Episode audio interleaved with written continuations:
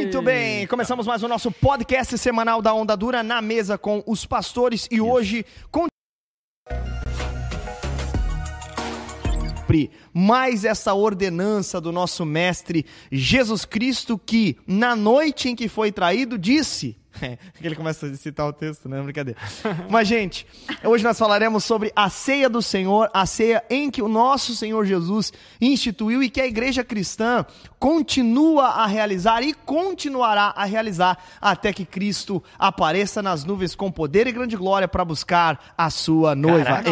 ele Nossa, vem, isso? sim, ele vem para buscar a noiva que a brincadeira. Cara, eu lembrei de Sóstenes Mendes. Mano, vocês ouviram Sóstenes aqui? Sóstenes, claro. Então veremos o Filho do Homem nas nuvens com poder e glória. Seremos arrebatados e eternamente estaremos com o Pai. Bum, bum. Você Nossa, quer ver o Bibo né? cantar na conferência?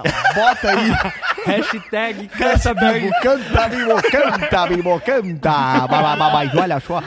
Gente, é, então vamos lá. Primeira coisa, nós vamos conversar sobre ceia do Senhor, assunto extremamente importante, como eu falei no começo. E eu acho que. O que, que a Lari tá rindo? Tô- tô- tem gente falando se debatendo aqui ainda. Debatendo. Cara, a Bíblia é maluca. A É, mas hoje nós vamos é, conversar sobre esse assunto aqui nessa mesa maravilhosa. E, gente, eu queria já perguntar de antemão o que é a ceia do Senhor? Pastor Felipe Falcão, Duque, Palhares Duque Estrada. O Tem o que Palhares é? mesmo? Tem Felipe Falcão, Palhares, Duque Estrada. E pra quem tem curiosidade, sim, o cara que escreveu o hino nacional é parente do Pastor Lipão. Olha aí. Meu. Joaquim Osório Duque Estrada. Duque Que, Estrada. aliás, é, tem cadeira na, na Academia de Letras do Brasil. Aí, ó, arrasta pro lado cara- que, o cara é que- de que berço de ouro, menos né? importante aqui só eu, meu. O cara que combina com a iluminação do avião tem, tem histórico. meu filho. Pastor Então, Lipão e Rodrigo Bibo de Aquino, Lares quiser dar um pitaco também, eu vou dar pitaco, hoje eu tô. Hoje eu tô. tica. Hoje eu tô father. Hoje eu tô father, mano. Hoje eu tô pater. Pastor Lipão, o que é a ceia do Senhor? Então, vamos começar pelo fato de que a ceia do Senhor foi instituída por ele mesmo, é, trazendo um significado mais amplo da antiga ceia de Páscoa, e dessa forma, então, introduzindo um significado da nova aliança estabelecida por ele, e ali, então, carregando o simbolismo do pão, seu corpo, o, o, o vinho, o seu sangue, que seria moído o pão e seria eh, espremido o seu corpo para que então saísse vinho e esse vinho, o sangue de Jesus, pudesse nos purificar de todo pecado. A ceia, ela tem então esse valor eh, memorial, simbólico, esse valor espiritual como uma ordenança ou sacramento estabelecido por Jesus, para que nós pudéssemos fazer isso em memória dele até que ele viesse e dessa forma anunciássemos a sua volta, a volta de Jesus. Basicamente, acho que a gente É poderia bonito, começar por aí. né? Perfeito. A ceia do Senhor é maravilhoso mesmo. É É, muito maravilhoso. significado, é, é um, né? É um Cada símbolo. ponto- Para nós cristãos faz. É, é, olha, ou melhor, né? Para nós cristãos é que faz sentido, né? Deixa eu E é abordar muito um ponto. legal porque no momento da ceia, eu não sei vocês, mas no momento da ceia eu fico tão maravilhado, cara. É, um É. culto diferente, assim, culto de ceia. Ce- Desde criança foi assim pra mim, né? Enfim. Sim. Não, É. desde criança, você no contexto onde veio, você com certeza se sentia muito culpado e não digno de participar da ceia, porque eu sei de onde você veio e eu É. passei pelo mesmo medo. Uhum. Mas, Parando para pensar um pouco, né, Isso. Mas eu também hoje Dava uma burlada. indigno de participar da mesma não, quem forma. não sente, mas aí que tá, de certa forma todos nós somos indignos, né? Aí a gente é. precisa entender o que, que Paulo quer dizer, mas a gente vai chegar lá em Paulo. Ah, bem, a ceia, acho que é legal, eu- como eu vou dar uma polemizada agora, é importante já trazer Normal, esse né? Normal. polemizar agora É, no normal, começo? Não, vamos, não, eu- quero polemizar porque é, é, a gen- o pastor Lipão citou a Páscoa e a ceia e a gente precisa falar de continuidade e descontinuidade. Porque ainda hoje existe alguma confusão em algumas igrejas que misturam a Páscoa judaica com a nossa ceia. E, não é, e não é uma mistura direta. Né? Então eu acho que é importante. E por que, que eu vou. Eu quero dar uma introdução. Porque, como eu vou dar uma polemizada agora, esse assunto da ceia do Senhor, que fala de união do corpo de Cristo, de estarmos à mesa com o Senhor, né, de comermos a sua carne, de bebermos o seu sangue, é incrível como este rito, que simboliza a unidade do corpo de Cristo, ele foi um dos ritos que mais causou Divisão. separação e divisão no corpo de Cristo. Nem Bolsonaro dividiu tanto a igreja como a ceia do Senhor, nem Calvino, nem Armínio dividiram tanto a igreja como a questão da ceia. É uma discussão que a gente vai entrar um pouco nela aqui mais pra frente, mas, cara, desde a patrística se intensifica na reforma, pós-reforma, e ainda hoje não se discute tanto, mas existem posições bem contrárias em relação à ceia sobre o que é o corpo de Cristo na ceia. Enfim, feito esse parênteses, é, é importante a gente falar de continuidade e descontinuidade, porque a Páscoa, ela, em última análise, ela não tem nada a ver conosco, a Páscoa judaica. Cristo é a nossa Páscoa. Então, de alguma forma, a ceia também não é uma adaptação ou uma atualização da Páscoa. Ou seja, assim como nós temos a circuncisão no Antigo Testamento e no Novo Testamento é a circuncisão. Não, é a circuncisão do coração. Não, sim. O batismo, porque alguns vão dizer que o batismo é a continuidade da circuncisão, né? Que, que é a posição que tu não defendeu, se não, Não. me engano. Não, né? Então, assim, a ceia não é a continuidade da Páscoa, certo? Estamos na mesma página aqui? Estamos, é, o que eu penso a respeito disso é que é uma ressignificação. Ressignificação, Uma ressigni- tipo, como o batismo de Jesus, né? Exatamente. Que ele, com certeza, É, aí, Usa-se de símbolos do Antigo Testamento para trazer um simbolismo real e profundo daquilo que é Justamente. verdadeiro. Mas, sobretudo, qualitativo, né? Com relação à profundidade do, do, do significado muito, muito além, muito mais Sim. profundo, muito mais intrínseco. Tem semelhanças, né? Por exemplo, a Páscoa, a passagem, o anjo do Senhor, juízo de Deus sobre o pecado. É porque até o apóstolo Paulo ele vai usar muito do simbolismo da libertação do povo hebreu do Egito para trazer noção e entendimento daquilo que de fato acontece em Cristo, E né? Cristo é a nossa Páscoa, Sim. Paulo vai falar, né? Então, claro, gente, tem, tem semelhanças. Eu não estou dizendo que são coisas completamente diferentes. Mas por que, que eu estou falando? Porque eu vejo que algumas igrejas, às vezes, gostam de fazer os o rito pascal como no Antigo Testamento. Eu não acho que isso seja um problema em termos pão pedagógicos, ácido, né? É pão sem fermento, é o, o- novilho lá, o né, as ervas amargas. Só que é o seguinte, gente, eu acho legal pedagogicamente. O problema que eu vejo é que igrejas fazem esse rito e dão peso espiritual a isso. Aí eu acho complicado, por quê? Porque nós temos um outro, uma outra comemoração da nossa libertação do pecado, que não são pão, pãos ázimos, ázimos, eu nunca sei falar isso. É, asmos, né? É. Tem algumas traduções mais asmos, né? É, isso, é, eu sou da, sou da Almeida Revista e corrigida. Então, assim, nós temos a, a- é a ceia que foi o rito que o Senhor. Né, o o Senhor pão sem fermento, vamos brasileirar. O pão sem fermento. Então, assim, provavelmente o que Deus utilizou. O que Deus, claro, Jesus é Deus, né? O que Jesus até, utilizou. até, inclusive, essa coisa de pão sem fermento é legal também explicar, né? O motivo pelo qual era pão sem fermento. É, as ervas amargas. Não, o simbolismo do rito pascal judaico ele é maravilhoso. Tanto que ele. maravilhoso para o povo judeu. Para o né? povo judeu. E para nós tem uma importância pedagógica, porque é claro que a libertação do Didática, povo né? judeu, didática, Então, mas eu acho que, acho não tenho convicção de que Jesus ele faz uma ponte, Isso. inclusive na ponte, na ponte, é, na celebração da Páscoa judaica que ele estava celebrando com, como um judeu com os Isso. seus discípulos, ele faz uma ponte apontando para algo novo que estava Isso, acontecendo, isso. como se dizendo, olha, aquilo que aconteceu com os nossos antepassados lá no Egito agora está acontecendo de forma real. Eu sou o Cordeiro que tira vocês é, do pecado e que liberta vocês da escravidão, né? Perfeito, perfeito. É, é exatamente isso. Assim, não é um problema. Vocês estão entendendo, gente? Pedagogicamente, didaticamente,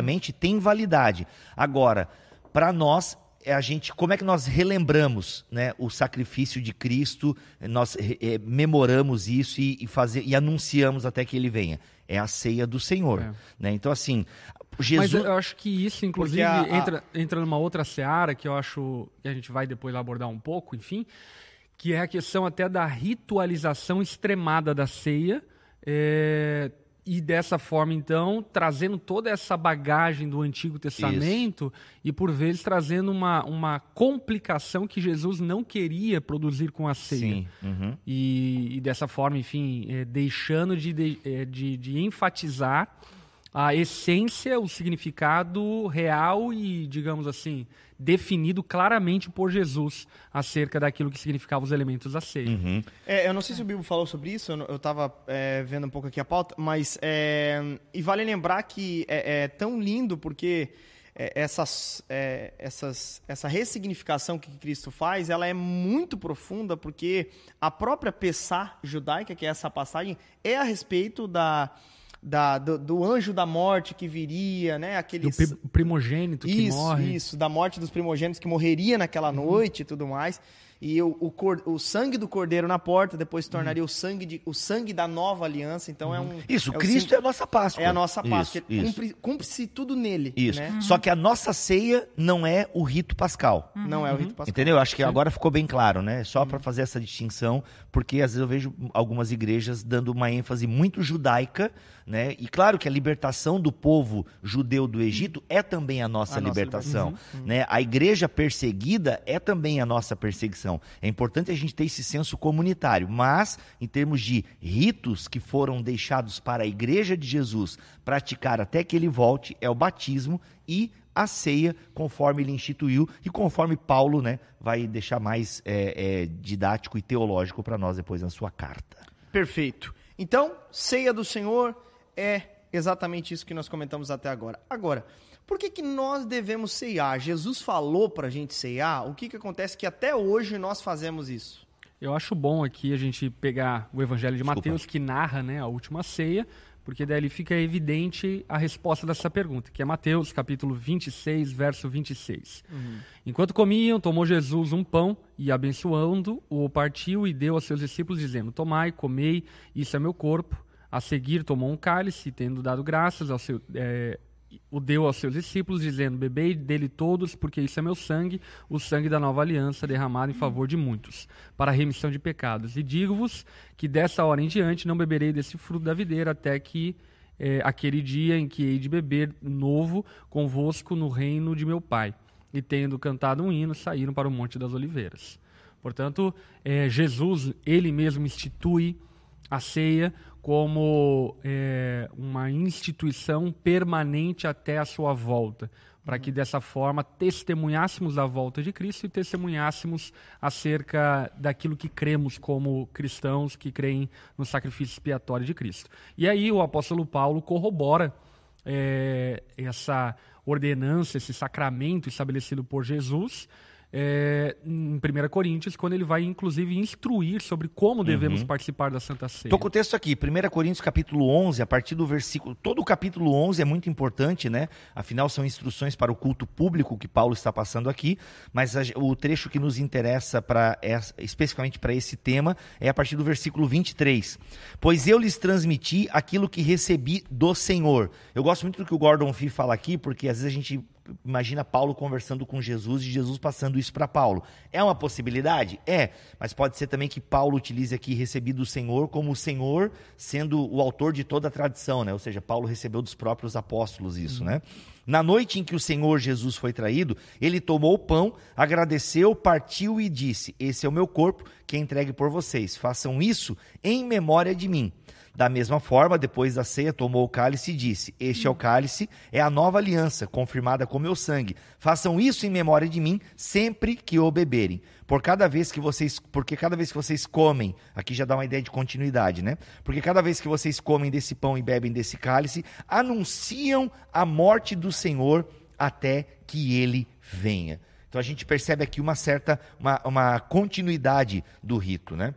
E aqui até eu poderia trazer, eu ia trazer mais para o final, mas acho que como a gente está nessa ideia de, de continuidade e tal, eu acho legal a gente falar das benesses da ceia do Senhor, porque é inegável que é um rito que tem até é, uma ideia sacramental, né? Ele carrega uma graça. Não o rito em si, mas é inegável, e a gente vai discutir isso daqui a pouco, já analisando o capítulo 11 de Corinto, é inegável que a ceia do Senhor, ele é um rito importantíssimo para a saúde espiritual da igreja.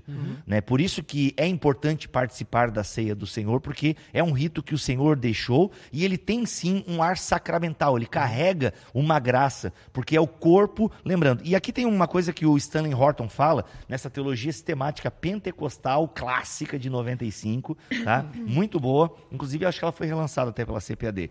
Tá? Ele diz o seguinte: na ceia do Senhor, talvez possamos sugerir um tríplice sentido. Né? Olha só, o sentido da ceia: passado, presente e futuro. Olha só que interessante. A igreja se reúne como um só corpo à mesa do Senhor. Que inclusive a mesa do Senhor, é importante a gente falar, ela aponta também para um futuro, né? Porque é uma promessa do grande banquete. Né? É incrível como Deus gosta de mesa, meu. A verdade é, É. essa. Gosta de comida. Glória a Deus por Ah, isso. eu Deus também. gosta de comida, Deus gosta do na mesa, inclusive. Na mesa. Espero que ele goste dessa mesa aqui. A Dessa gente mesa. colocou esse nome por causa disso. Isso. Porque Deus gosta. Cara, tem muita mesa, né? A refeição pascal, a ceia, o É, grande tudo na banquete. Jesus teve grandes diálogos na mesa, foi chamado de comilão e beberrão. Tem É, os essa parte- cachorrinhos. Tem essa parte no The Chosen, do comilão e beberrão? Tem, tem, tem, Olha, tem. Tem, Não tudo, tem tudo no The Chosen. Tem tudo lá, é Tem quase a Bíblia toda. Tem, tem os cachorrinhos, que as é uma, muito legal, inclusive, já mostrando esse ministério amplo de Jesus para os gentios, enfim, tá? Então, assim, ó, os próprios elementos usados de modo simbólico na comunhão representam o derradeiro sacrifício de Cristo, no qual ele entregou o seu corpo e sangue para redimir os pecados do mundo.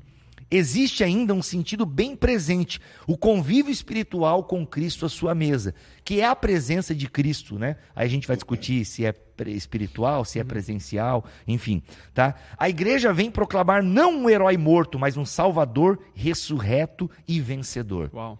Então a gente faz a ceia porque ele instituiu, a gente faz em memória dele e ainda ele está presente. Não é só uma memória, não é uma lembrança, né? Aham. A ceia não é uma lembrança. Mas até com relação a isso, né? Por exemplo, o batismo para salvação, não o ritual em si, mas como a gente falou, né, Uhum. até semana passada, estavam perguntando, é, semana passada foi de batismo. Isso. E mas é uma condição, né? Ele coloca como quem foi batizado, depois ele fala que é, quem não crê será condenado. que- Isso. Ah, enfim, é toda a discussão de semana passada. Mas a ceia entra nessa mesma condição, tipo assim, se você tem possibilidade, faça, ou não é uma, uma simplesmente uma orientação, uma, um- ah, seria bom se participassem, pela Deixa eu ter- graça que tem. É, deixa eu terminar isso aqui, porque a tua pergunta merece uma resposta. Já vai pensando na resposta aí, que merece uma resposta, porque é a- quem pode participar da ceia, né? E quando e quantas vezes? Quem, Bem, é, quem que pode, não é quem nem quem deve. pode, quem é quem deve, deve, quem né? deve, justamente, Ah, justamente. E a frequência a gente meio que já respondeu, né? Ah, Não tem a frequência. Uma vez por mês, que é no não, culto se de quiser, brincadeira. fa- Não, não, se quiser não, fazer não. todo, tem igreja que faz todo o culto. Tem, eu é. conheci. Ah, legal. Calvino falava sobre É trampo. Dar-se a entender, por exemplo, que a igreja primitiva, ela participava da ceia todo, todo dia, né? Sim, Quando partilhava Ah. o pão e justamente, já faziam a questão da senha para lembrar, né? Então, e ainda existe um sentido bem tal. E que, presente. e que era uma refeição, né? Também fica Sim. bem salientado, né? Sim. Comida. Não era um... É, não era só um pedacinho de golinho. pão e o vinho, né? É. Era uma refeição mesmo. E, na- e na- e durante a refeição ou depois tinha esse momento Uhum. mais ritual, mais litúrgico, por assim dizer, né? Ainda que a refeição também é um ato de liturgia do ordinário. É. Aliás, um bom tema para o na mesa. Eu De- li ó, esse livro. É muito bom.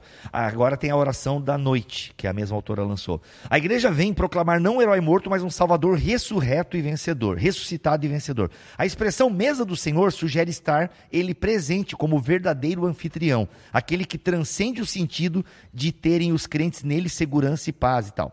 Finalmente, há um sentido futuro. Olha só que legal. Há um sentido futuro nesse relembrar. Tá? Lembrando que o relembrar aqui, gente, a palavra grega anamnese não é só uma coisa, ah, eu lembro e tal. Aham. Não, é viver com intensidade, Sim, como sabe? se estivesse lá. Como se estivesse lá. É uma coisa assim muito viva, sabe? E Ah. a gente crê que o Senhor está entre nós, né? Então, assim, tem uma questão futura nesse relembrar. Sendo que a comunhão da qual o crente agora participa com o Senhor não é o ponto final. Nesse sentido, a ceia do Senhor tem uma dimensão escatológica. Ao participarmos dela, antecipa. Cara, olha só. An- É a tua alegria aí que você sentia. Uhum. Antecipamos a alegria pela sua segunda vinda e pela reunião da igreja com ele por É, toda a eternidade. Passado, presente e futuro num rito que é a Perfeito, ceia perfeito. do É Senhor. lindo Até demais. tem uma, uma, uma ministração da ceia que eu vi do reverendo Hernandes Dias Lopes que ele, ele fala sobre essa, essa ideia de que na ceia nós olhamos para trás, lembrando do sacrifício, nós olhamos para dentro, reconhecendo os nossos próprios pecados, nós olhamos em volta para os irmãos que estão juntos como corpo de Cristo, como família de Deus, Ó. e todos juntos olhamos para frente na esperança de que um dia estaremos sentados na verdadeira mesa do verdadeiro banquete. Eita. Esse momento do, do pecado aí, meu, tem que. Eu fico puxando na memória, tentar trazer tudo. Vai que eu esqueci um. Eu falo, Senhor, até por aqui. Eu orava por isso quando É. era menor. Senhor, me perdoa até pelos pecados que eu não lembro que cometi. Oração do salmista. É, mas É. o Intercedia pelos pecados dos filhos. Pois é, será que isso era uma virtude ou um exagero? É, É, uma sei. discussão teológica aí. De- deixa eu citar Não aqui sei, também é, do, do comentário do, da teologia sistemática aqui do Wayne Gruden. Ele vai também pontuar seis ou sete, na verdade, significados da ceia. A primeira, ele fala a respeito da morte de Cristo, que é o anúncio da morte do Senhor. Uhum. Segundo, a nossa participação nos benefícios da morte de Cristo. Então, uma vez que nós tomamos a ceia, nós nos apropriamos por meio da fé dos benefícios que há na morte de Cristo. O alimento espiritual, que diz respeito também, de certa forma, a essa graça que a ceia nos concede. A unidade dos cristãos, que é aquilo que estava sendo comentado anteriormente, né? Que no momento da ceia também celebramos a comunhão, a unidade, não apenas vertical, mas também horizontal. E isso Em é muito comunidade. gritante, né? Porque por vezes na ceia nós damos uma ênfase exclusiva à verticalidade, esquecemos da horizontalidade e esquecemos que, por exemplo, não é suficiente que você esteja e como se fosse possível, né? Em paz com Deus, se você tiver tretado com seu irmão, enfim, você tem que resolver as tretas com seus irmãos também, para então participar da ceia do Senhor.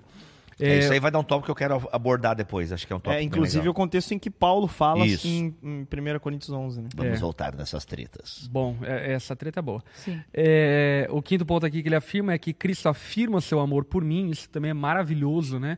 A Santa Ceia é uma lembrança dessa expressão profunda, enorme, a expressão máxima do amor de Deus por nós, que é o sacrifício do seu filho em nosso favor. Cristo afirma que todas as bênçãos da salvação estão reservadas para mim por meio do testemunho da ceia. E por fim, eu afirmo a minha fé em Cristo. Então, ela é também uma profissão pública de fé quando nós participamos da ceia. E isso meio que responde um pouco a pergunta que É, a Lari tinha falar. feito, né, Lari? Que foi mesmo sobre quem pode Quem participar. pode, quem- é. É, que Como é não que era é? bem sobre quem pode. A minha pergunta é tipo assim: ah, eu, sou cristã, É sou filha obrigado? de Deus. Ah, mas eu não quero participar, entendeu? Eu tenho, isso faz parte, tipo, um mandamento, algo que o Arrasta Senhor pro lado espera. que não é cristão. Ah. não, vai saber, eu sei Olha, lá, não, eu é, um- amo, não é um mas- mandamento, mas como uma ordenança, é, é uma atividade da igreja. Né? Então, Uhum. assim, é como perguntar, pô, mas o cristão deve evangelizar? É. Não, a Bíblia diz que tem que ir pelo mundo e anunciar, assim como a Bíblia diz que a gente deve fazer isso em memória dele. E, e lendo tudo que o pastor Lipão né, leu ali, né, os benefícios da ceia e tal, parece que a nossa geração, talvez né, o, o, a- a- o pós, a pós-modernidade, parece que a gente tem dificuldade com símbolos e ritos, né? Existe, acho que, uma parte da nossa geração, e às vezes até eu me incluo, que parece que hum, tá em pão, um vinho e tal. E, e- e até e, e às vezes até o fato de nós sermos uma grande igreja, a gente acaba e acaba meio que individualizando mesmo esse momento, sabe? Porque é muito grande. Porque a ideia da ceia, primeiro que era uma refeição. Então já tinha a ideia, é como você ter amigos na sua casa, né? Como é bom o momento de mesa. Então a ceia na igreja primitiva, que era uma igreja bem menor e acontecia nas Dava casas, pra fazer na mesa. Dá, fazia na mesa, então era uma coisa mais comunitária, menor. Ah, isso, às vezes, você consegue fazer em igrejas menores também, porque a ideia da ceia é o partir do pão. Entende? É claro que hoje em dia, não só em contextos pandêmicos, mas de forma geral, nós, por questões eh, sanitárias, às vezes não pega bem você partir o pão e dar para todo mundo, né? Claro que alguns não vejam, não veem problema com isso, mas alguns podem ter problema. Eu teria, por, por exemplo. Mas eu já fui em igrejas em que o pastor parte o pão e vai entregando para os irmãos, entendeu? E todo mundo bebe do mesmo cálice. Essa parte eu meio que dei uma furada na ceia que eu não tive coragem de botar.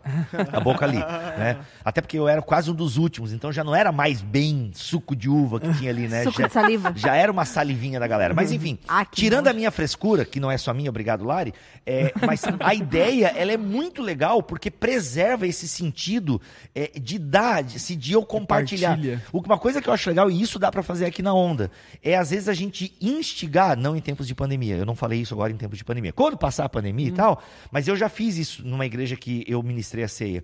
Das pessoas entregarem, compartilharem o pão, entreguem, compartilhem, já que a gente não pode rachar o pão aqui. Não, já então, fizemos isso várias vezes. é muito legal, porque isso dá o sentido da comunidade, de É, nós quando eu ministro, eu partilharmos. falo, né? troca com a pessoa que tá do seu lado aí, principalmente que agora é lacrado, então é muito Isso. tranquilo dar, tal, Isso, enfim. isso. Até ta- é, eu, eu faço uma dinâmica às vezes que é entregar pra pessoa do lado, relembrando do sacrifício de Cristo. Isso, foi É, por você. É, fale, fale alguma coisa sobre o sacrifício de Cristo um nós algo, e né? tudo mais. Mas sabe esse lance da- da- do vertical e do horizontal é muito importante falar, porque até nesses tempos de pandemia, muitas pessoas, na verdade, abriram mão de muitas coisas, não só da ceia, mas de outras coisas que têm a ver com. Qual é a vertical? Horizontalidade, né? Tem a ver com os outros. Então, é, eu, se eu tenho meu culto online, e, e glória a Deus pelo culto online, né?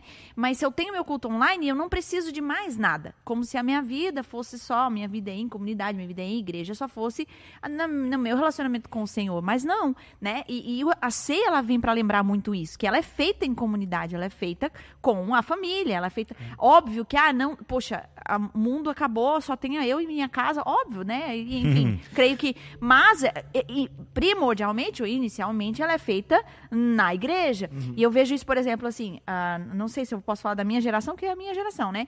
Mas eu vejo os meus pais. Os meus pais, tipo assim, eles podem faltar todos os outros cultos, mas o culto da ceia não pode faltar. Tipo assim, é, mas, ah, tem, tem seus... nega- Tem. Só que a questão é, como é importante? Tipo assim, Sim. eu preciso estar lá, é na minha igreja local, eu Sim. preciso partilhar, enfim, como isso é... Aí tu levanta a pergunta, né? E aí, a ceia online? É a grande discussão de teólogos sérios que eu tenho acompanhado e tal. Eu não cheguei a um veredito ainda. A princípio, eu sou favorável à ceia online, porque eu acredito na presença de Cristo, né? E, e, e na comunhão virtual.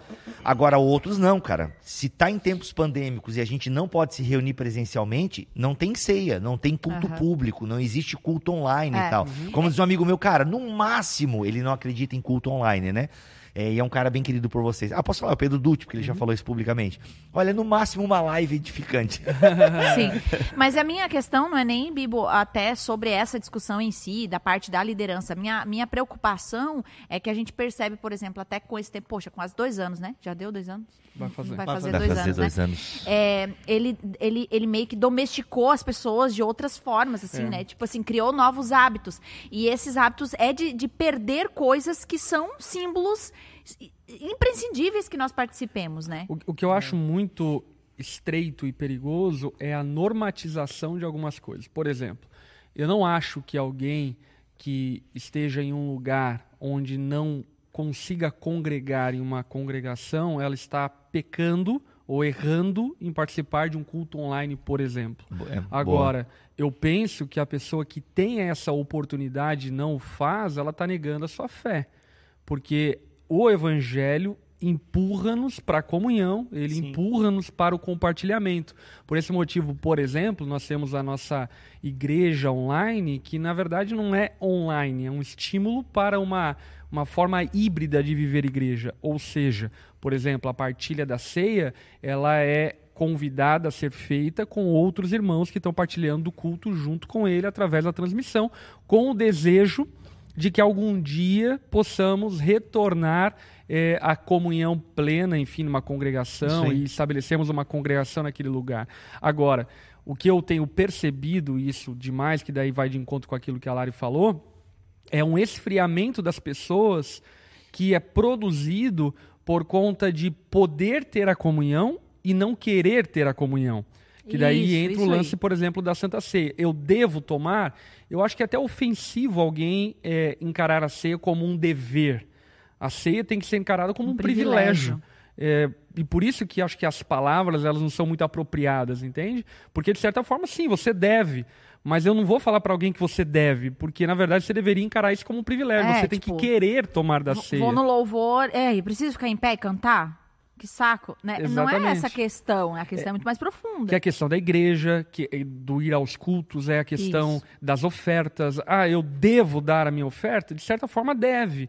Mas você Só não não pode deveria... emprestar do agiota, né? É, você não pode emprestar agiota. De certa forma, você deve, mas você não deveria encarar como um dever. Você deveria encarar como um privilégio, como a alegria de participar da obra de Deus com suas contribuições, por exemplo. E a ceia eu enxergo da mesma forma, porque quando nós começamos a entender como uma obrigação, nós começamos a entrar dentro de uma mentalidade religiosa, e religiosa no sentido pejorativo da coisa, que começa a encarar a ceia como uma forma de obter bênçãos e favores de Deus. É. Tipo, se E eu não, não é fiz, o que, que vai acontecer ceia. comigo, né? O que, que vai acontecer comigo se eu não fiz? Mas eu penso que até sobre isso, às vezes, assim, ah, a pessoa pode falar assim, ah, mas eu não, eu não, é, eu não, capaz, imagina se eu vou não querer a ceia, claro que eu quero. Mas você vê que na prática houve uma série de esfriamentos que isso já não é tão importante. Você já não se importa com isso. Você está se importando com o quê? O que, que eu preciso fazer que não me leva para o inferno? Né? O que, que vai acontecer comigo se eu, se eu, se eu tomar a ceia pecado, em pecado?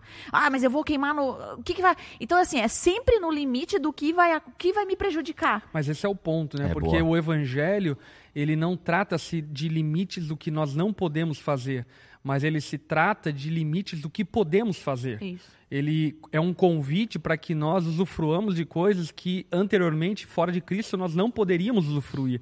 É aquela coisa, por exemplo, o simbolismo da ceia, como sendo o simbolismo do anúncio do grande banquete, é o anúncio é, do convite para os gentios sentarem à mesa com Deus Todo-Poderoso. Isso é maravilhoso demais, isso é um privilégio imensurável, inenarrável. E quem entendeu esse privilégio precisa participar com é, alegria, prazer e satisfação por ser dado essa concessão de Deus a esse é, mero mortal. Pega aqui o que Jesus diz em João capítulo 6, tá? Pega aqui o que João diz em Jesus diz em João capítulo 6 a partir do versículo 53. Olha só, então Jesus disse novamente: Eu lhes digo a verdade, se vocês não comerem a carne do Filho do homem e não beberem o seu sangue, não terão a vida em si mesmos. Ó, Olha que assustador era essas palavras de Jesus, galera. Eu não sei se a galera consegue dimensionar o quão assustador é eram a multiplicação de Por quê? peixes, né? Porque justamente, porque a ideia de você comer uma carne com sangue era horrorosa ao judeu. E na verdade não é que era horrorosa ao judeu. O próprio Deus institui a Uhum. não se comer isso no Antigo Testamento, porque a vida da carne está no sangue e tal. Uhum. né? E de repente Jesus vem com essas palavras, tanto que depois aqui a galera meio que para de ouvir Jesus, né? E, mas Jesus está falando aqui, já está apontando né, para esse rito maravilhoso. E ele, na verdade, é, é- é- é o pão. Né? Ele é o pão que desceu do céu. Né? Ou seja, se a gente tem a multiplicação de pães e peixes que apontam para uma necessidade física que Jesus atendeu, mas na verdade esse milagre que é apontar para um alimento espiritual que é o próprio Cristo, né? Ele é o alimento, enfim, Cristo é toda a religião judaica, né, que to- torna possível qualquer pessoa que nele crê pertencer ao povo de Deus. Então ele continua, tá? Ah, e não beberem o seu sangue, não terão a vida em si mesmos. Mas quem come minha carne e bebe meu sangue terá a vida eterna e eu o ressuscitarei no último dia. Percebam como a ceia é um alimento espiritual. É algo realmente estar com Cristo e ser nutrido por Cristo. É. Nesse rito. Porque o próprio Cristo está falando isso daqui. Isso é maravilhoso, cara. E olha como aponta para o futuro também. Por que, que a gente faz a ceia? Não porque eu tenho que fazer, mas porque eu celebro aquilo, como você mesmo falou anteriormente, o Gruden também. Ou seja, eu celebro a presença do meu redentor e a certeza de que ele vivo está e voltará para me levar para o grande banquete. Versículo 56. Quem come minha carne e bebe meu sangue permanece em mim e eu nele. Ou seja, a, a- a ceia, e por isso a gente faz ela continuamente, ela aponta para essa manutenção Da do nosso cristã. relacionamento da vida cristã. Por quê? Porque, como a gente vai ver já no próximo tópico, eu imagino, é um momento de nós pensarmos também a nossa jornada, né? Em que pé eu estou com o corpo de Cristo e com o próprio Cristo. Tá? Então, assim, é, versículo 57. Eu vivo por causa do Pai que vive e me enviou. Da mesma forma, quem se alimenta de mim viverá por minha causa. Eu sou o verdadeiro pão que desceu do céu. Seus antepassados comeram maná e morreram. Quem comer este pão não morrerá, mas viverá para sempre. Ele disse essas coisas quando, quando ensinava na sinagoga de, Car, de Cafarnaum. E até os né? discípulos falam: pô, mestre, a tua, a tua mensagem Foi é dura. dura, né? Foi é, dura. olha aí. E o Basicamente- falando, quer ir embora também? É, se quiser dar uma vazada. Vai. Basicamente o que ele está dizendo é: se você é um cristão, tome a ceia. E É. participe Sim, da ceia. Com certeza. É. É, vamos lá. Então, eh, se tratando de uma ordem, um imperativo de Cristo, façam isso em memória de mim. É, vamos lá. Entrando agora no, no- ponto das negativas com relação a isso. Vamos lá. Quem Vamos não começar. pode participar da ceia do Senhor? Então, é, Paulo vai falar a respeito de participar da ceia do Senhor de maneira digna. E esse participar da mesa do Senhor de maneira digna não diz respeito a um adjetivo no sentido de eu sou digno porque eu sou muito bom, eu não pequei, então eu posso participar da ceia. Mas trata-se de um advérbio que diz respeito a um discernimento daquilo que você está fazendo, ou seja, discernir o corpo de Cristo. E isso, obviamente, são os cristãos que conseguem fazer, discernir aquilo que o sacrifício de Cristo representa e também aquilo que a comunidade de fé, como corpo de Cristo, é. E aí então eu posso participar da ceia a partir desse discernimento. Para que, porque para aquele que tem esse discernimento, a ceia se torna alimento espiritual. Para aquele que não tem esse discernimento, a ceia é qualquer outra coisa e não tem sentido, não tem valor algum. Uhum. E isso, inclusive, em alguns ambientes onde a ceia ela pode ser relativizada, ela acaba perdendo a sua valiosidade, a sua preciosidade no sentido do que ela representa para aqueles que creem em Cristo. Portanto, Mas não está quem falando de pode... pecado? Oi? Esse não estava falando de pecados? Não é, o discernir o corpo ali diz respeito ao como você participa da ceia a partir do discernimento do corpo de uhum. Cristo, do sacrifício de Cristo e da dimensão da igreja é, local da comunidade de fé que é o corpo de Cristo. Já vou especificar o que eu entendo também por uhum. pecado aqui em Paulo, mas respondendo diretamente à pergunta do Geise, é, eu penso que pessoas que não são discípulos de Jesus não podem participar da ceia. Uhum. Porque é, se tem uma coisa que Jesus fez muito privado, de forma privada, foi a questão da ceia. Foi só com os discípulos. Né? Então, assim, então quem não pode participar da ceia? Quem não caminha no povo de Deus. Mas, Mas é a igreja entra um que... outro ponto, né? É, que fala lá. É. Quem que, quem que define quem não? Tipo assim, a igreja deveria, então, ó, pula, sabe? Tá passando aí, pula você, não. Não, aí quem que... Quem def... que julga então, quem é realmente, discípulo e não é discípulo? Aí vem a questão do fórum individual, individual. e talvez até de quem esteja ministrando a ceia, uhum. sempre relembrar isso. Relembrar. Entende? Então, assim, é por isso que o programa que a gente fez na semana retrasada é tão importante, sobre disciplina eclesiástica. O que é ser igreja. Semana retra... retrasada. Meu, não, Enfim, faz umas três semanas. Enfim, é para mim é o melhor programa que a, já, que a gente já fez. A gente não vai fazer o melhor que aquele. Enfim, é. É, mas é essa é a ideia. Realmente a gente não tem como. A gente não tem. Não dá para ter uma polícia ali. Hum, aquele lá não conheço, nunca mas, vi. Mas, mas eu, eu já. Não, então, então tem que sim. Mas talvez quem ministra deveria ter esse cuidado de anunciar, entendeu? Uhum. Só participe da ceia se não, você tá pertence tá ao povo de Deus. Também. Tem igrejas que adotam essa postura. É, é um cuidado. A partir do batismo, maior, maioria, né? enfim, nesse Muitas. sentido. Mas, por exemplo, sim. na onda, todos os ministros eles são orientados a falar, olha, gente, a ceia é para cristãos. Sempre que eu ministro a ceia, sempre que os ministros aqui da onda ministram a ceia, eles falam sobre isso. Gente, Caraca. gente, é para cristãos. Então, é, se você não é cristão, tá tranquilo, só largar o cálice aí, porque não vai fazer o menor sentido para você o que a gente tá fazendo, entende? Uhum. Então acho que é, é muito importante. Não, não, vai acontecer nada com ela, né? Evidência, exatamente. Tipo assim, não, não é nada para ela. Pra não ela é, é um nada, suco e um é nada, pão exatamente. igual ela comer na casa dela. E para nós tem esse simbolismo, essa profundidade de significado, de lembrança. É Faz de... efeito em quem é. é discípulo. Mas daí o fato, por exemplo, de alguém não convertido participar da ceia é, esvazia para ela mesma Sim. o sentido e o significado da isso. ceia. Então, por isso que o ministrante ali, ele deve enfatizar essa questão de a ceia ser para o cristão, ser para aquele que crê no evangelho, porque é uma forma de inclusive de que inclusive aquele que não crê no evangelho é, valorize e tenha, de certa forma, um anseio, um desejo por Isso. participar da é, ceia. É, eu, eu, enfim, resumo. A, a, Mas eu, é, res, respondendo a é. pergunta objetiva lá que você fez, eu acho horroriv, horroroso. Horrorível. Horrível. Horrorível. Eu, eu misturei horroroso com horrível. É, eu gostei, horrorível. Amei. eu acho horroroso uma Não, igreja tá errado, que é se... horrorível. Horrível. é, eu acho é, muito feio a igreja que se comporta de maneira fiscalizadora, até porque isso acaba é, trazendo um aspecto de divisão do corpo que não representa Meu. a ceia do Senhor. Que daí vai começar a entrar, por exemplo, denominação é de outra denominação, está visitando, não pode. E aí vai entrar em vários meandros que são bem perigosos. É, eu estou estudando, eu tô estudando o evangelicalismo americano, nossa, é, é, assustador algumas coisas, porque é bem isso, não, é. mas nem é irmão, então não precisa, não é dividir o corpo, nem é uhum. é corpo, entendeu? Então não precisa dar para esse cara aí. Alguns vão pensar assim, né? Mas enfim, é, eu penso que tem que ter esse cuidado de quem está ministrando. E por isso que também é até a ideia, né? De. Eu acho que fiscalizar realmente é ruim, porque, pô, é meio embaraçoso, mas ao mesmo tempo tem, pode mostrar um cuidado com o corpo, né? Uhum. Então, assim, tem uma linha meio, eu acho que pra mim, no meu caso, eu, acho uma área que meio cinzenta. ficar claro pra Mas o igreja que que, que aqui é? é para os cristãos, Isso, entende? Eu acho isso. que, eu acho Mas é que- mas é. Mas tá, como mas- é que você, mas o, é que o tá, cara o- lá da frente vai dizer qual o que não, mas é, é que tá, porque. não é? Não, mas assim, até o termo cristão, porque às vezes a pessoa, ela. Não, mas eu sou cristão, eu só não frequento aqui a onda, tipo, mas a pessoa não é cristã, mas ela foi batizada É, numa como- igreja cristã. é.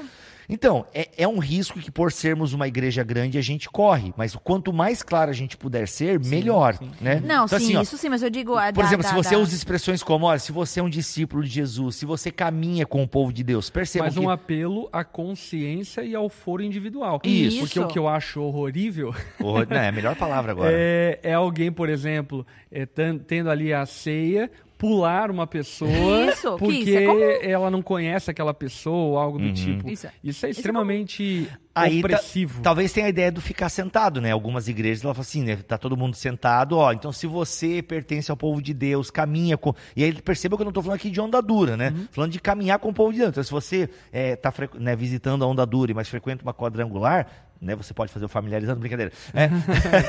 você, você pode tomar a ceia, entendeu? Porque ele tá dizendo, ó, se você pertence ao povo de Deus, se você caminha no evangelho, coloque-se de pé. É uma maneira de nós fazermos a peneira, né? Ó, já discute no É, Conselho mas- Global aí. então- é uma maneira de nós fazermos a peneira e não fica constrangedor. Então, mas não entendeu? é. a- acho que a questão é que muitas dessas pessoas, por exemplo, que estão. Que é o que eu via, por exemplo, enfim, numa igreja aí que eu ia. Que você se colocar. Não é. não- tipo assim, todo mundo ficava em que pé e tal. Mas é, é, a pessoa, a gente de- ficava lá na frente e ia buscar quem, que- quem Ah, coisa. sim. Sim, só que a pessoa que definia isso, e a pessoa tava chegando, e ela tava, tipo assim, sei lá, teve um encontro com Jesus e tal, não caminha ainda com Jesus, mas se colocava nessa, nessa posição de que eu preciso pa- participar da ceia, eu quero, mas não caminhava. E eu já vi, tipo assim, olha, infelizmente, irmão, queria que você entendesse e tal.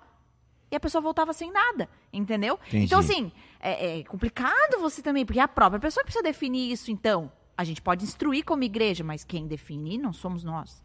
É, é, são assuntos eclesiásticos. Por exemplo, eu acho essa postura ok, entendeu? E aí depois vai lá, conversa com a minha irmã, só pra irmã entender, a gente não ministrou a ceia e tal, porque tem isso. Por isso que algumas igrejas só ministram pra quem é batizado, Mas né? é que na prática isso não acontece. É, esse, esse é é o o X da problema. questão. Ninguém vai cuidar dessa na pessoa, ela vai prática, virar as que, é, costas e vai que é o embora. mesmo lance da disciplina lá que a gente estava falando, Sim. enfim. Na prática, em muitos casos, a pessoa ela sai da igreja revoltada porque de alguma forma Me negaram o corpo de Cristo. é, por aí vai, enfim, e não, não há espaço, enfim, para essa conversa, para esse diálogo, para esse entendimento, discernimento. Por isso, enfim, é óbvio que isso é uma questão muito de, de contexto para contexto e de igreja para igreja. Por isso que, por exemplo, no nosso contexto, o caminho que a gente prefere seguir é o caminho de deixar evidente e claro que é para aqueles que creem em Jesus e deixar como foro pessoal e individual a decisão de participar ou não participar da ceia do Senhor. Porque no fim, até essa questão de, de, leva, de, por exemplo, na nossa antiga igreja era assim, né? A galera ficava sentada, outros Isso. em pé e tudo mais. Mas ainda assim também era um foro pessoal. Claro né? que é, não, Só porque- era o foro é, da, igreja no sentido dos irmãos que estavam em disciplina. Isso, esse Né? aí a Aí- galera já estava de olho, É, né? esse Aliás, a era a parte ficava- mais legal da igreja, né? Se você está comunhão, com- se você está em comunhão com o corpo de Cristo, se você não sei o quê, se você não está em pecado, e daí dava uma lista e tal, porque você deve examinar o homem a si mesmo, e se você estiver em pecado, não participe da ceia e tal. Se você está apto a participar da ceia, coloque-se de pé. Pá, a, gente já, a gente já se levantava assim, ó. Olhando para ver se tinha alguém sentado. É porque daí entra até, inclusive, acho que um- uma, uma fomentação possível de um espírito hipócrita dentro da igreja, de Total, superioridade, total. nós somos melhores, são Sim. pior e tal. E que não é a ideia da ceia. A ideia da ceia é somos todos indignos e por causa do sacrifício de Isso. Cristo nós podemos participar desse privilégio. Isso. E aí, o que eu eh, gostaria até de apimentar um pouco o assunto Hum. é o fato de Jesus mesmo Apimentar ficou, ficou Ficou estranho, né? Também Ah, um apimentar, assunto. apimentar, apimentar o assunto. Não, É. bacana, bacana. Tá, tá bom. Arrasta pro lado. Vambora. Ah, tá, entendi. É, eu, eu também queria colocar aqui na mesa Que horrível. a, a questão do, do, pimenta, do bota. próprio fato de Jesus ter servido da ceia para Judas Iscariotes. E aí? E aí? E Jesus aí? pediu para ele levantar? Judas, você não está em comunhão com o povo de Deus, por favor, retire-se e tal. É, mas eu acho Sou que ali é um contexto senhora. um pouco diferente. vi aquela piada da mas, mas eu concordo com esse argumento Mas, que... mas é o contexto didático. É o contexto ali didático, é, é. o, é o- a, a simbologia que a igreja carregaria para. Porque no caso ali, o Ju- é legal ele ter dado para Judas, por quê? Porque Judas não discerniu o corpo, né? Vamos trazer esse, esse, esse- essa Uhum. Bora, pimenta vamos. para pra conversa aqui? Essa pimenta. Essa pimenta Essa pra pimenta conversa? do reino. Isso, essa Pimenta do rei. Ah, literalmente a pimenta do reino, galera. Olha aí, galera. Muito bom, muito bom. Às 7h37 aí, né? Ei, é, vai falar sobre tomar ceia indignamente. Vamos agora Perfeito. para o texto. Isso, Vamos vamos lá. falar de pecado. O Vamos que lá. você... É, quando... Porque pecado no... Então, Lê o texto de Na Coríntios pimenta 11 de ali, Na então, pimenta dos ô. Lê ali, pô, trilho novo. Ah, ah, ah, ah, pô, trilho novo. eu sou um cavalo mesmo. Ei, é, a, a parte do, Garanhão. do, do Re- tomar Garanhão reprodutor. Tomar a ceia indignamente que Paulo coloca ali. Pra vamos falar sério que isso aqui é um programa discussão Deus amo na mesa. No texto tá? Ó, o texto em questão, que é usado para fazer uma verdadeira teologia do cagaço em várias igrejas, é versículo 29 do capítulo Prezado 11. cagaço. É, prezado. Querido Bolsonaro, cara, é muito bom. Quem fala que é Presidente Bolsonaro. quem fala que é Pfizer. Tá é muito passada? é muito bom esse menino, tá? Versículo 29 do capítulo 11, da primeira carta de Paulo aos Coríntios, que na verdade foi a segunda. Vamos lá, versículo 29. Pois se comem do pão ou bebem do cálice sem honrar o corpo de Cristo, comem e bebem julgamento contra si mesmos. Ai. Por isso, e aqui um versículo, a gente precisa interpretar ele legal, versículo 30.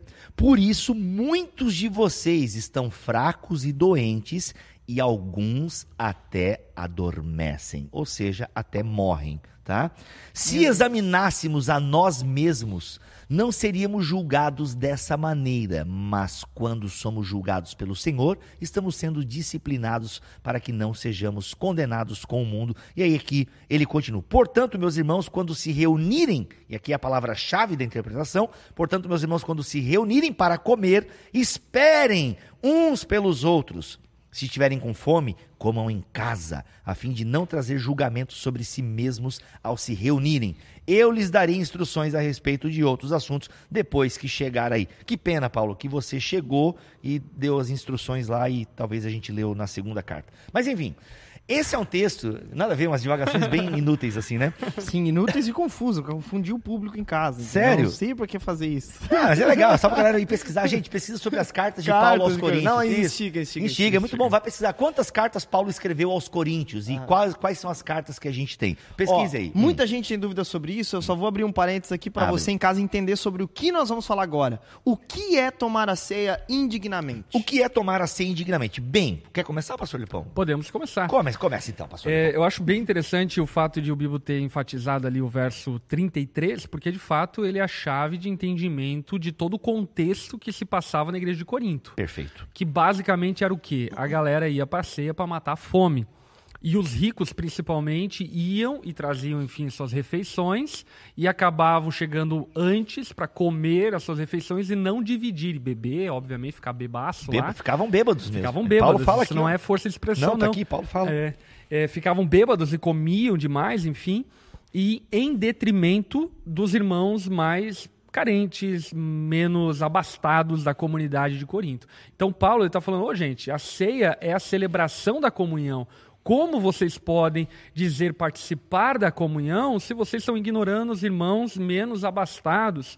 Como vocês podem dizer crer no corpo de Cristo se vocês não promovem a unidade? Pelo con- contrário, estão promovendo a divisão, estão sendo egoístas na sua forma de proceder. Portanto, quando o apóstolo Paulo fala sobre comer de forma indigna, ele não está usando é, um pejorativo, a ideia de uma avaliação do indivíduo, de caráter, de virtudes, enfim, mas ele está usando um advérbio que é a qualidade da ação.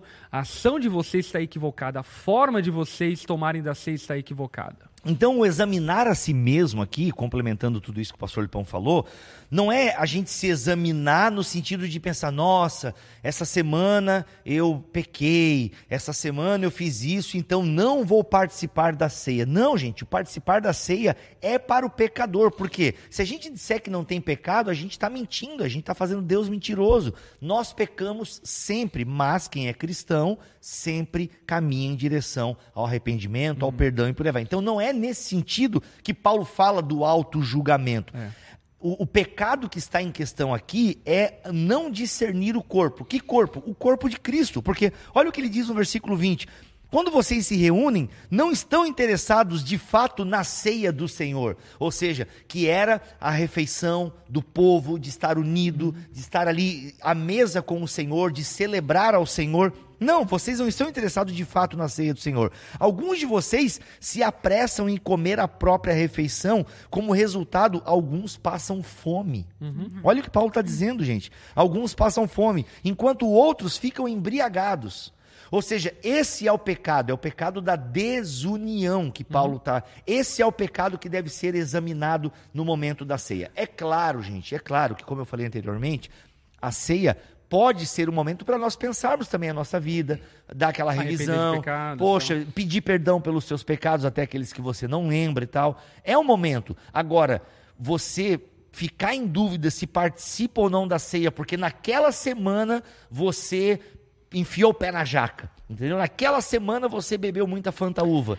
Não! Eu- A- a- Esse é o a- momento a- para você, esse é o momento para você pedir perdão a Deus e participar da ceia com alegria, por quê? Porque o Senhor te aceita na mesa dele. Mas até tem, um- por exemplo, tem um- uma questão que as muitas pessoas já, já até colocaram aqui no chat que eu tô olhando. Gente, as perguntas é só no final. E deem superchat, por favor. É, mas, é, por exemplo, assim, pecados, por exemplo, que você tá amarrado àquilo ali, entendeu? Você escolheu viver naquilo ali, como, por exemplo... Ah, mas ele não é crente, pô. Não, calma, É, o próxima- Bolsonaro. Próxima pergunta. O Bolsonaro já cortou a. a mas é crente aí, pô.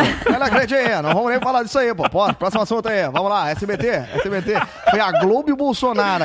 Pelo amor de Deus. Não, calma aí. O- a minha pergunta, por exemplo, assim, pessoas que ah, não são casados, moram juntos, têm filhos e tarará, que é, pra nós é uma questão assim, vai lá, é vagabundo. conserta- Não, brincadeira. Brincadeira. Vai lá, brincadeira. conserta Brincadeira. isso na tua igreja, com teu pastor, né, casa e tal. Pra nós é, é- Mas enfim, tem gente que tá nessa situação e aí deixa de participar porque não é um pecado que você se arrepende. É um pecado que, tipo assim, não- como é que eu vou sair dessa? Posso ou não posso me, me, me cear?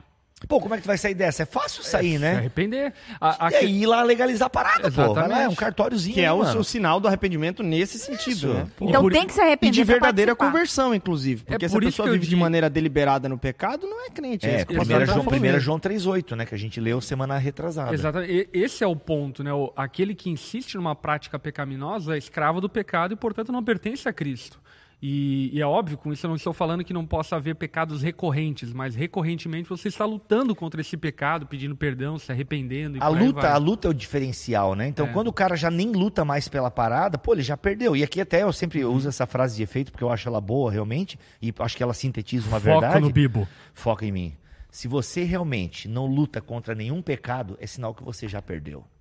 Muito obrigado. Eita! É. Não, mas acho que ela sintetiza uma verdade, sabe? Se você não luta contra nenhum, pô, você já perdeu, você já se Exatamente, entregou, é entendeu? É. Então esse é o ponto, sabe? É, mas, mas eu, que- eu acho que entra muito naquilo que a gente estava falando antes, né? Por exemplo, ah, eu quero viver dessa forma, então até que ponto Deus me aceita? Será que... Então tá, ceia eu não tomo, mas então batizar eu posso? Mas se eu tomar ceia, eu vou, ser, eu vou estar Mas não condenado. entendeu nada do não, é louco, né? Porque você É fica louco. indo, andando à margem do que eu posso e não posso pra viver com o pecado, né? porque Tipo não- assim, é porque, de fato, no fundo, não entendeu o evangelho. Né? E tá É- faltando um pouco de discipulado também. Aí a importância, né, de você caminhar, né, com algumas pessoas mais próximas e tal, para estar recebendo essa orientação, recebendo, né, um feedback, um puxão de orelha, um então elogio. tem que se, se arrepender, você tem que ser uma pessoa arrependida pra ir pra ceia. Você tem que ser uma pessoa, justamente, que tá lutando, você reconhece a sua natureza Dê um pecaminosa, jeito. você reconhece que não é. digno por mérito seu estar ali, porque, porque esse é o problema do legalismo, né? Uhum. Quantas vezes eu já tomei ceia e no fundo eu tava tomando em pecado, por quê? Porque eu me levantei e Tipo, não, manda esse pão aí, manda esse suco de uva que eu vou botar pra dentro que eu tô Esse digno, é o problema entendeu? do se levantar. É, hoje eu tô Justamente. digno. Não, hoje, essa semana Essa eu é tô a digno. tentação do se levantar. Justamente. É, aliás, aquela- na ceia eu acho que todo mundo tem que estar de joelho, de com a joelho, com, chão. é, de, de pó e cinzas. Porque assim, eu já te. Em, em contrapartida, já teve vezes que eu levantei, mas assim, eu não tava confiante nos meus méritos, entendeu? Uhum. Foi aquela semana difícil e tal, pá, né? Enfim, ainda a igreja cantou aquela música Mãos Limpas, e foi a semana bem complicada, adolescente, Ah, 17 anos e tal. mais canela. E aí, cara, o que acontece? Eu levantei porque eu não queria passar vergonha e tal pros meus amigos e tal, mas eu me levantei, assim, meu, mó mentira. E, pô, não à toa, naquele dia o pão grudou no céu da boca, sacanagem. sacanagem. Mas, mas o que eu acho interessante, até inclusive a gente é, salientar acerca do fato de comer de maneira digna, é que muitas vezes as pessoas, enfim, baseiam-se nos seus méritos. Então, por exemplo, não tiveram uma semana horrorível, né? Não tiveram uma semana cheia de pecado, não, sei lá, não viu pornografia, não mentiu, aqueles pecados que a gente mais acha escrachado, enfim.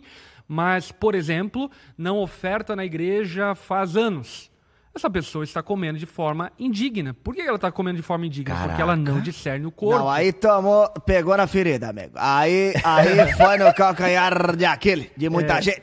Da, da mesma forma, Acha, por exemplo, aquele que podendo ter comunhão com a igreja nos cultos, assim por diante, e não o faz, e participa da ceia, pensando que ele tem dignidade para participar porque não roubou aquela semana, porque não mentiu, ele está participando de forma indigna, porque ele não está entendendo o corpo de Cristo, a dimensão do corpo de Cristo, e a ceia para ele se tornou um ritual, que é o que eu acho muito perigoso de, algum, de alguns, alguns sacramentos e ordenanças bíblicas é vazio de fé. Ele é só meramente uma ação exterior e não uma ação interior de fé e apropriação da graça de Deus. Muito bom, hein? Eu até, eu até sublinhei uma, uma parte aqui. é, quer ver, ó? Um benefício espiritual, papapá. Eu sublinhei uma parada nesse sentido aí. Olha só. Ah, aqui, ó. Muito legal, interessante. Aquele que começa a enrolar porque não tá achando. Ou tu Aqui, viu ó. aquele videozinho do, do pastor do pregando, tentando achar o texto Nossa. bíblico? Meus irmãos, abram em Salmo 23. Não, é São João 20, 23. São, João 23. 23. E, cara, e ele São começa João. a procurar João São 23, João 23. E, gente, não existe João 23. São João E aí ele pega e diz que achou. Não, eu acho que ele pediu só pra abrir em São, no, cap- no São Ele João. pediu em São João. São Isso. João. Aí ele não é? começa a procurar. Aí ele, aí ele pega e isso. não acha o texto bíblico. Ele tá aí em Apocalipse, velho. Ele tá em Cara, Apocalipse. Não, ele vai e ele, volta, ele vai, vai ali pra volta, vai Isaías, vai Isso. pro Apocalipse. enfim. Tadinho, ficou nervoso. Aí ele- virava as Tadinho, páginas, virava as páginas e aleluia. Isso. E aí ele começa a ler o que? Ele, ele começa a citar o Salmo 23. Aí ele, é, abram Aí- lá em São João 23 e aí começa a citar. O Salmo 23. é Ó, mas maravilhoso. é, é, é, então só Tadinho. errou ali na questão dos Salmos 23 dele. São João É, 23. São Só mas achei aqui, achei aqui os seus incircuncisos de coração.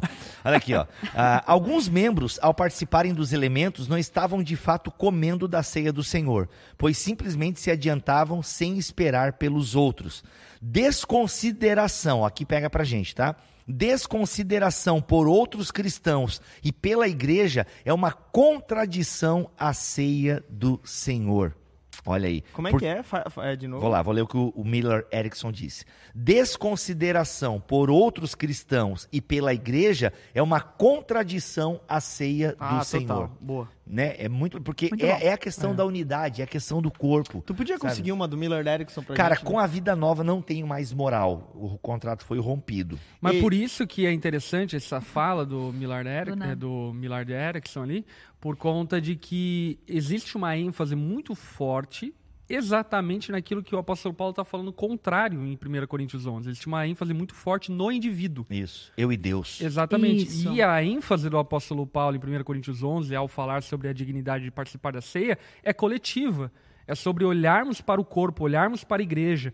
Portanto, por exemplo, aquele que diz crer em Jesus, mas não é ativo na sua vida cristã com a comunidade de fé, com a igreja, ele está participando da ceia de forma indigna. Olha aqui, ó, pega aqui, pega o Miller, pega o Miller aqui, meu irmão. Aqui, ó, essa aqui é a teologia sistemática boa, tá, gente? Ó, ela é calvinista, mas ele é um cara, ele é um calvinista honesto e muito bom. É uma ótima pesquisa que o Miller Erickson faz aqui, tá? Olha aqui, ó, vou, vou encerrar. Não, tá ótimo, não vamos encerrar, vamos ficar até as 5 hoje aqui. Vambora. Olha aqui. Olha o que o Miller diz, bem exatamente o que o pastor Lipão Eu tava tenho dizendo aqui, reunião. ó. Reunião? Então, manda um abraço pra galera aí. Devem estar assistindo a gente. Olha só. Ó, o fato, porque só lembrando um contexto interessante, a igreja de Corinto é uma das coisas que Paulo trata muito na igreja, divisão. é a divisão. Uma igreja um se acha Ele um de começa Paulo. falando sobre divisão, De- né? tá, A primeira carta é tentando resolver esses problemas, entendeu? Tipo assim, a galera toda dividida, a galera, uns se acham de Paulo, outros se acham de Pedro, outros se acham de Apolo, os mais espirituais se acham de Cristo De e tal. Cristo. Então assim, tem uma tá muito complicada a igreja, por isso que Paulo in- inclusive utiliza a questão da ceia para falar da importância da unidade. E olha com o Miller Erickson comentando isso, ele fala: "O fato de membros da igreja estarem divididos em facções e desprezarem os outros que partilham com eles do mesmo pão é um abuso e uma contradição dessa prática. A ceia do Senhor é uma ordenança da igreja. Ela não pode ser praticada adequadamente por indivíduos separados em isolamento." Chupa bala house. Que Muito bom, cara, muito bom. que isso. Vamos, vamos É.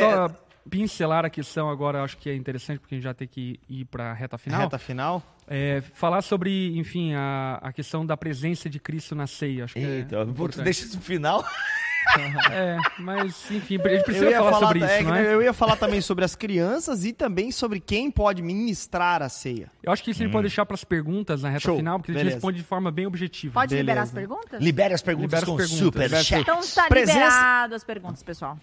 Liberadas as perguntas, você pode fazer sua pergunta aí. E agora, é, a presença de Cristo. Porque Cristo fala assim: olha, este é o meu corpo, façam isso em memória de mim. Ai, Essa ai, ai. presença de Cristo, né? Este Hum. é o meu corpo.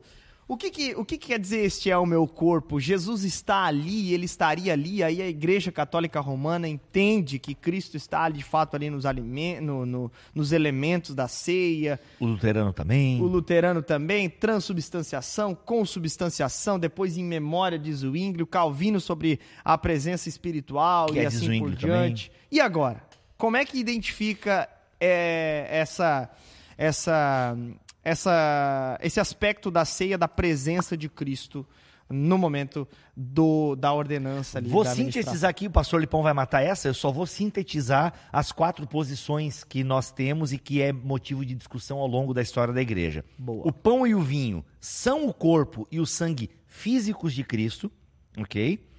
Que é a posição católica da transubstanciação. Segunda posição, o pão e o vinho.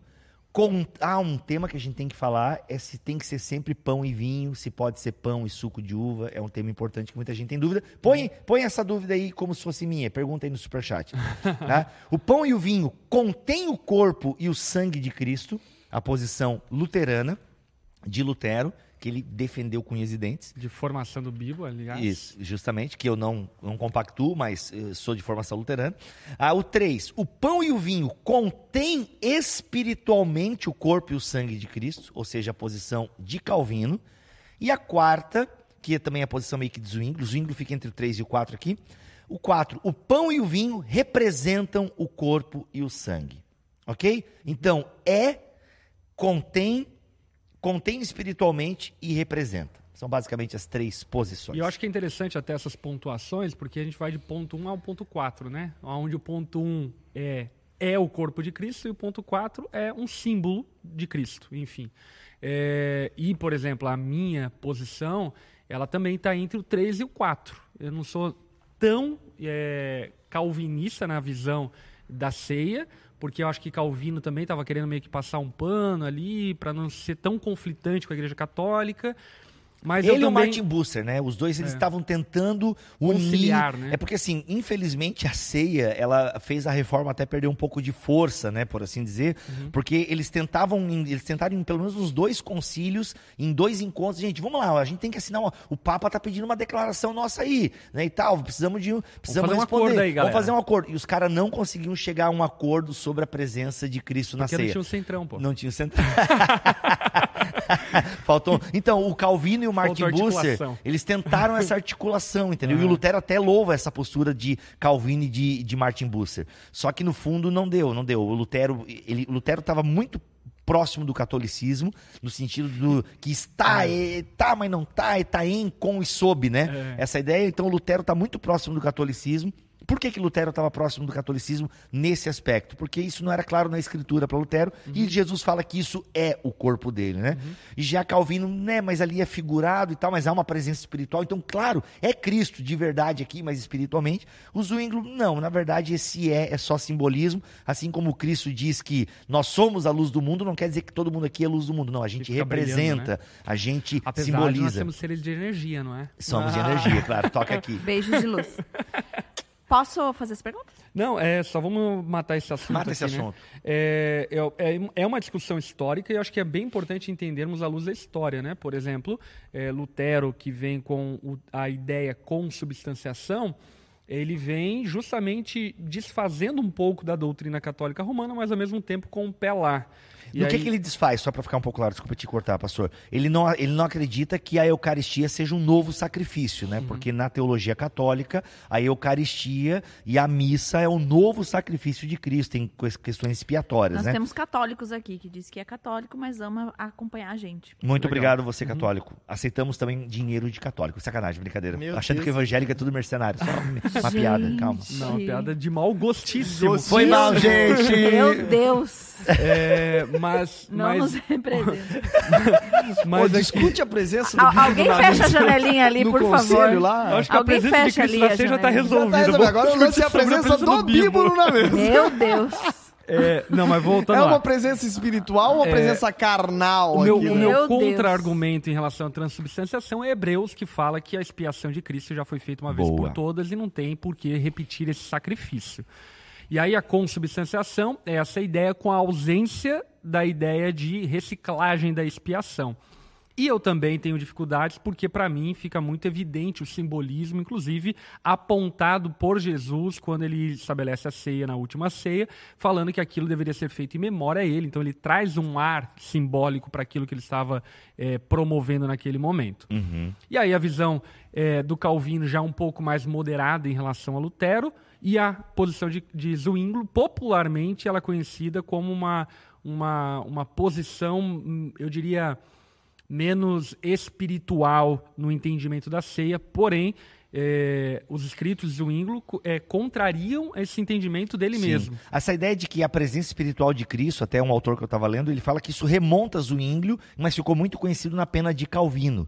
né? Então Zwinglio ele, eh, tinha esse tom sacramental também. Só que para Zwinglio não é o corpo de Cristo, isso aqui não tem como ser, né? Ou seja, porque o corpo de Cristo está à direita do Pai. Então ele fala assim, ainda que ele seja Deus, mas hoje em dia Cristo tem um corpo, né? Ele, ele está com um corpo glorificado. Aí a defesa de Calvino é que eh, o corpo divino de Cristo ele Isso. é onipresente, em É, o todos os espírito e tal, mas enfim, são, no fundo é uma discussão é que se faz até hoje, a gente respeita as posições, mas é tão simples, né, na minha visão, a própria visão do Miller Erickson e dos batistas em geral, enfim, e pentecostais, que simboliza, e ele está presente por meio do seu espírito, né, que é a, é, a, é a promessa dele, estarei com vocês. Eu acho que é uma discussão válida, mas entra inclusive no meandro de outras discussões que são discussões da academia, não é Sim. discussão do povo. E por vezes, quando isso é, permeia a fala do povo, permeia sem muito conhecimento, Não, por exemplo, pobreza. pega para pensar no, no próprio luteranismo, não é claro, tá? Mas em que momento o pão e o vinho eles se tornam, né? Ali o em, com e sob o pão. Ele pão continua sendo pão, vinho continua sendo vinho, mas é, quando que ele vira o corpo de Cristo e tal? Ah, uns vão dizer que é no momento que põe na boca, outros vão. Então percebe que fica uma discussão não não saudável, ela não É. leva a lugar nenhum. Outros vão dizer que Pode é quando morder o pão, não pode? pode morder. É, é- inclusive é por isso que o católico é, só, o- eles pegam só o, o fiel, ele pega só o pão, por assim Uhum. dizer, né? Porque o cálice, ele é, é o sangue de Cristo. Então, o medo de aquilo cair no chão e profanar o sangue de Cristo é muito claro.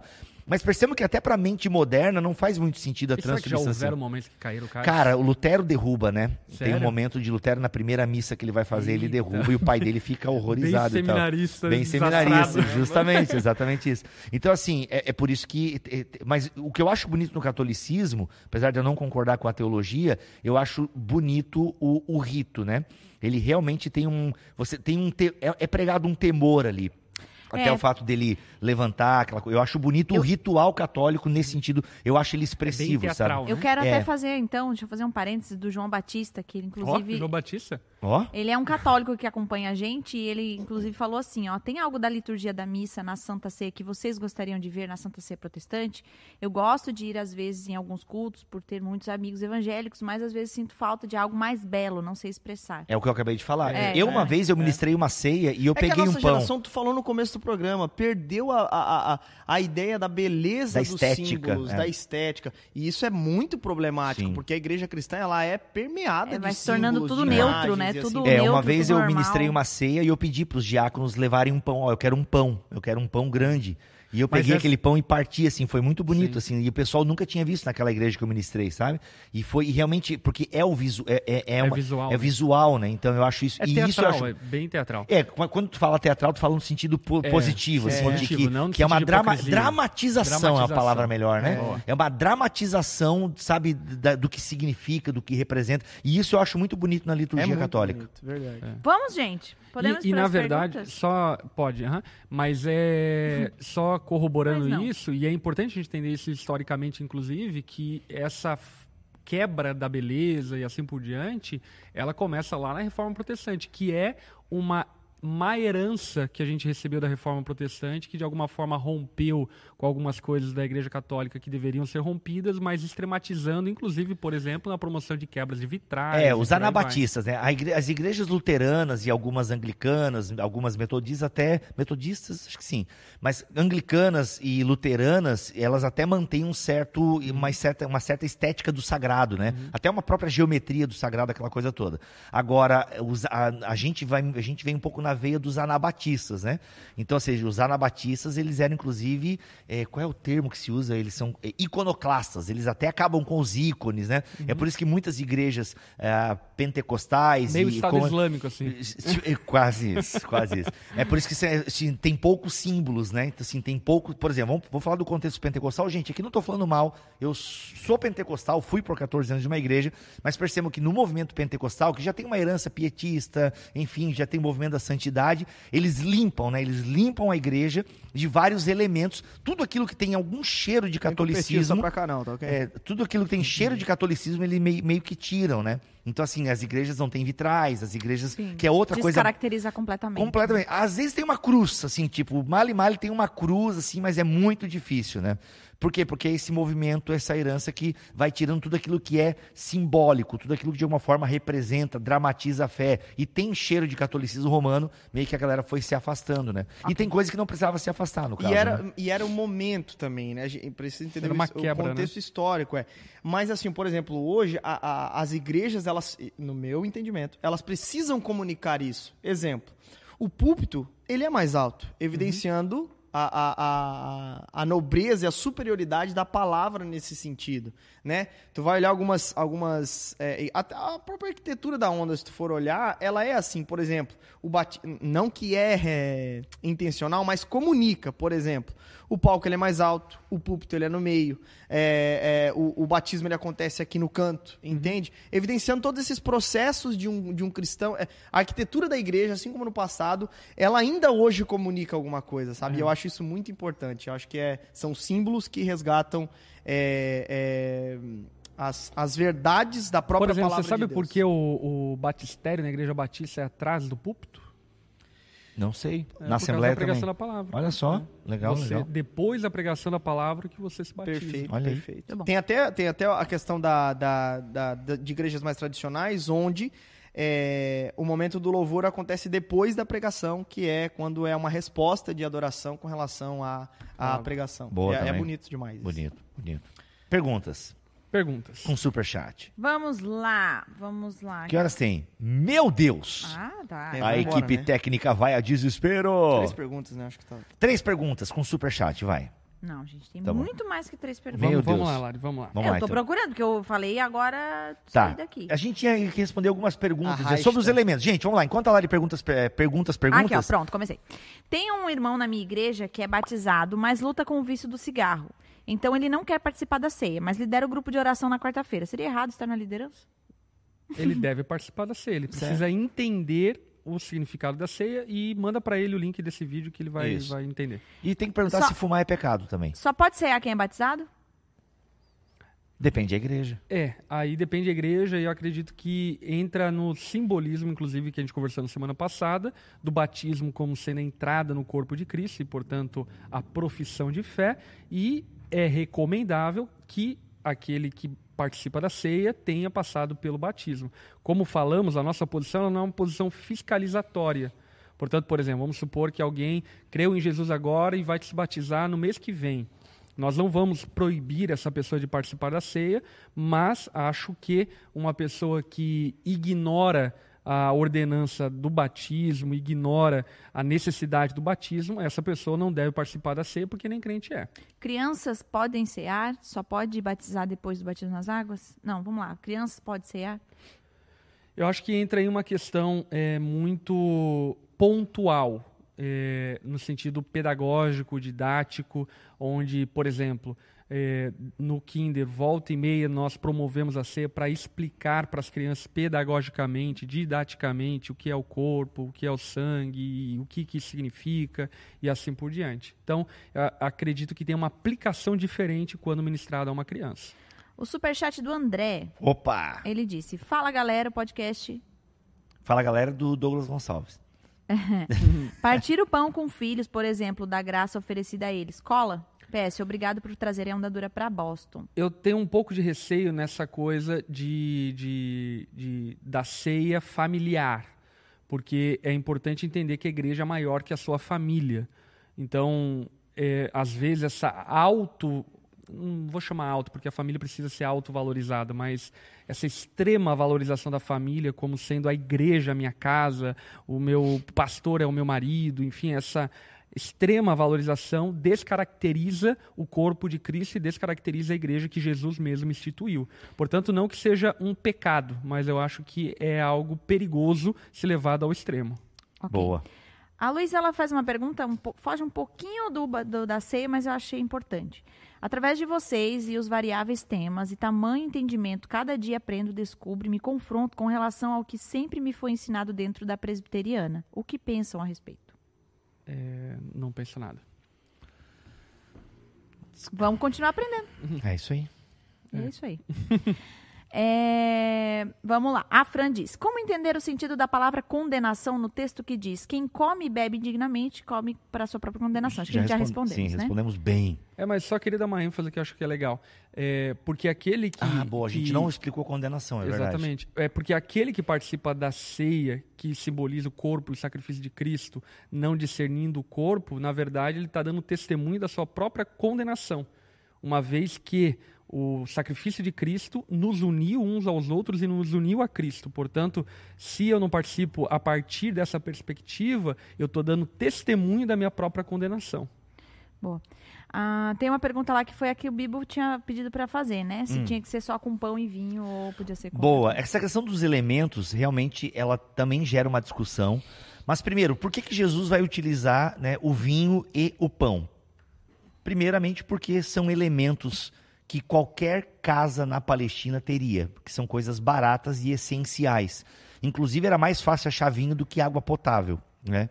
Então, o pão e o vinho têm primeiro essa questão sociológica e econômica. Ele estava em qualquer casa. Tem também a questão de o pão e o vinho serem é, elementos, né? O pão sólido, o vinho líquido, então a carne e o sangue de Jesus. E tem também o elemento de que ambos, para ficarem prontos, eles precisam ser amassados, né? Como o próprio Cristo, que foi amassado, no sentido de que foi, é, como é que é? Apanhado? Não. É, castigado, é, açoitado. Ou seja, a ideia de que ele foi pisado pelas nossas transgressões, né? Então também comunica isso. Agora, se não tem pão e não tem vinho, eu posso fazer com outro elemento? Isso não é claro nas escrituras, porque não é uma obrigatoriedade a gente fazer com esses elementos.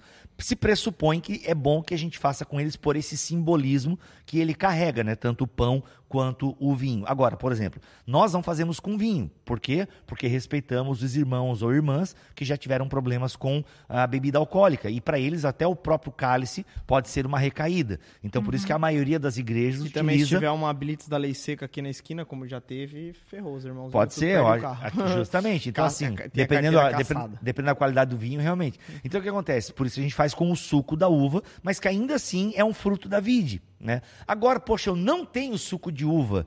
Então, tá, o que, que eu tenho na região de mais próximo que, de alguma forma, são alimentos e líquidos que simbolizam essa ideia de ser triturado, de ser amassado. Amassado. Então, eu procuro isso. Como eu já vi, por exemplo, é, histórias de lugares em acampamentos distantes em que a ceia foi feita com café e mandioca, né? Mandioca amassada e, e o café. E o É, pastor deu. Sim, tipo, não é o ideal? Não é, mas tá ali. Existe. sim, exi- é, porque é o simbólico, né? Ele simboliza. É porque uma vez que você eh, não abraça a transubstanciação a consubstanciação, faz sentido o simbolismo. Agora, Isso. o cuidado que eu acho que nós devemos ter, que é o mesmo cuidado que eu penso em relação ao batismo, é o quanto simboliza. Uhum. Então, por exemplo, a recomendação nossa não dadura, imersão, aspersão e fusão, né? A nossa recomendação é o máximo de água possível. Ah, é, Santa Ceia, pão, é, vinho, suco, qual elemento?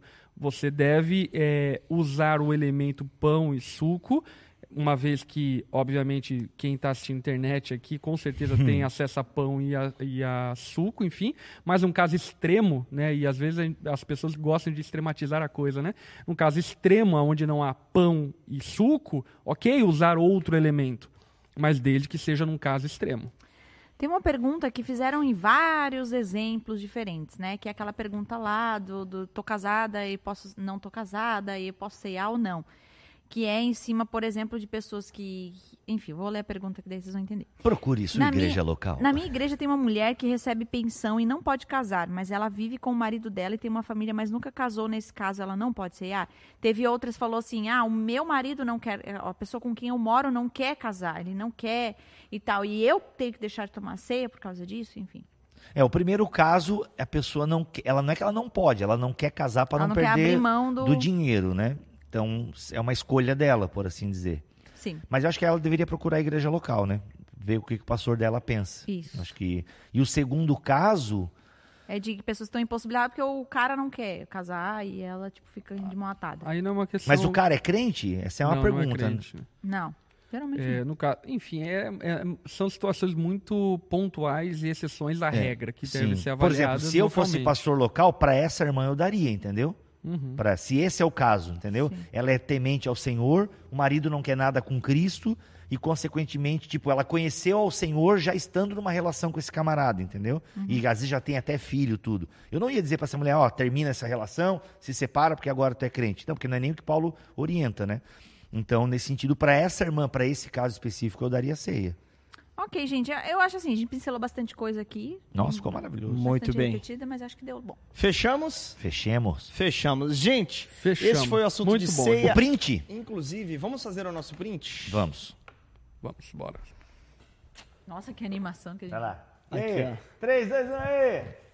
Você que tá em casa, você pode fazer um print para tirar nossa foto.